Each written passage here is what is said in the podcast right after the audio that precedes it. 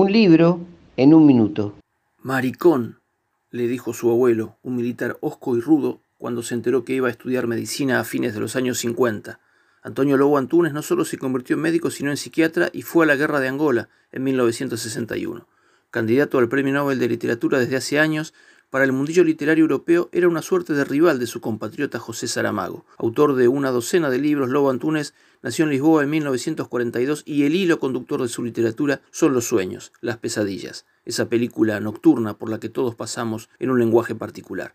Su última obra se titula De la naturaleza de los dioses y fue publicada en 2019 por Random House en Europa. En 2004 estuvo en la Feria del Libro de Buenos Aires donde presentó su obra Buenos días a las cosas de aquí abajo y la trilogía integrada por Tratado de las Pasiones del Alma, El orden natural de las cosas y La muerte de Carlos Gardel. Esta última una novela en cinco capítulos titulados Por una cabeza, Milonga sentimental, Lejana tierra mía, El día que me quieras y Melodía de arrabal. Un libro en un minuto.